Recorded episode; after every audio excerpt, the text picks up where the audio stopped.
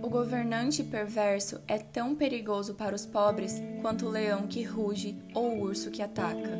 O governante que não tem entendimento oprime seu povo, mas o que odeia corrupção tem vida longa. Oi, gente, eu sou a Gabi Saltier do Falei com Amor e sejam bem-vindos ao podcast do Falei com Amor.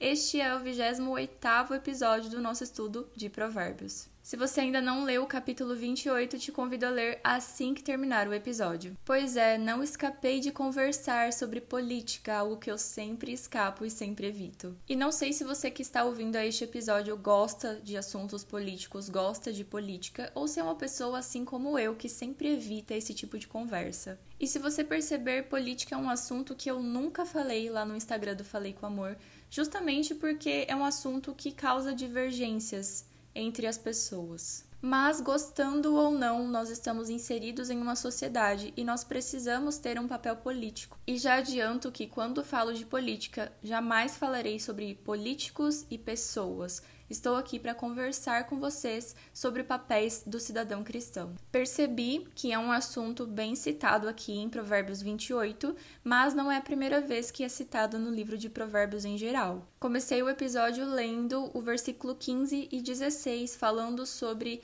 os problemas que um governante perverso causa na população. E sempre vamos olhar para a vida de Jesus. Jesus não menciona a sociedade política dos seus discípulos mas nós precisamos reconhecer a nossa responsabilidade social. E para isso nós precisamos entender dois fundamentos bíblicos da criação e do homem. O primeiro fundamento da criação, precisamos entender que nós somos mordomos da criação. O que é ser um mordomo? É ter responsabilidade sobre essa criação e prestação de contas sobre o que estamos cuidando. E o segundo fundamento é que o homem foi feito à imagem e semelhança de Deus. Com isso, entendemos que somos imagem e semelhança, precisamos agir como Jesus agiria e nós temos responsabilidade sobre a criação. Inclusive, em episódios separados, nós já conversamos sobre isso. Baseado então nesses dois fundamentos, vamos entender que o reino de Deus está entre nós. O reino é um estilo de vida que a gente leva. Não basta nós ficarmos esperando um dia sermos levados para o céu. Nós precisamos viver aqui de acordo com a vontade de Deus. Ter o estilo de vida de um cristão. E agir como um cristão é você cuidar dos outros e também da criação. Só que quando nós fazemos nada, deixamos na mão de outras pessoas fazerem. E uma forma de fazermos algo é escolher quem será a nossa autoridade. Então, o primeiro principal papel do cristão a favor das autoridades é a oração. Nós devemos sempre orar por nosso país, orar pelas pessoas que estão à frente tomando decisões.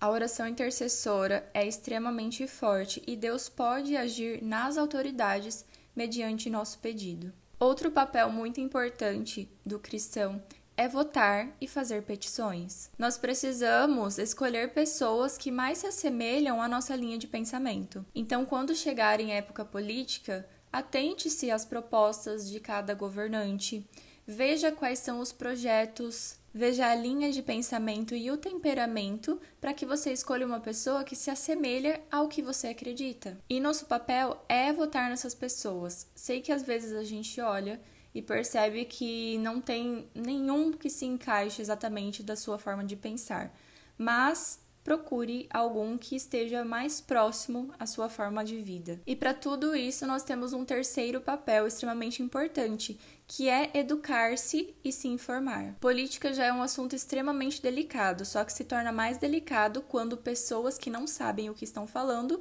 desandam a falar. Em episódios anteriores, a gente conversou do tolo que está falando achando que é sábio. Então, a sua ignorância política não aumenta a sua felicidade espiritual, nem a sua felicidade política. Você simplesmente se torna um ignorante que não sabe sobre o que está falando. Então, se instrua, se informe, estude sobre. Não estou falando para você ser um expert em política, até porque eu não sou mas precisamos nos informar sobre as pessoas que estão lá na frente nos representando e sobre as pessoas que vamos votar.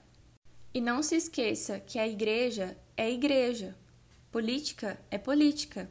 A igreja deve ser igreja e não um sistema político. Só que o modo que a igreja pode transformar o sistema político é transformando pessoas. Então a igreja me transforma e te transforma como cristãos para que nós tenhamos sabedoria para agir na sociedade. E essa sabedoria envolve saber em quem votar e saber o meu papel. Meu papel é pagar imposto por mais alto que ele seja. Meu papel é respeitar a lei. E meu papel é tratar as pessoas com amor. Nós tivemos um episódio todo falando sobre você não se gastar conversando com zombadores. E isso se estende para este episódio. Não perca tempo discutindo internet sobre política. Novamente, a igreja transforma o sistema político transformando pessoas. E você só transforma pessoas mostrando o amor de Jesus por elas.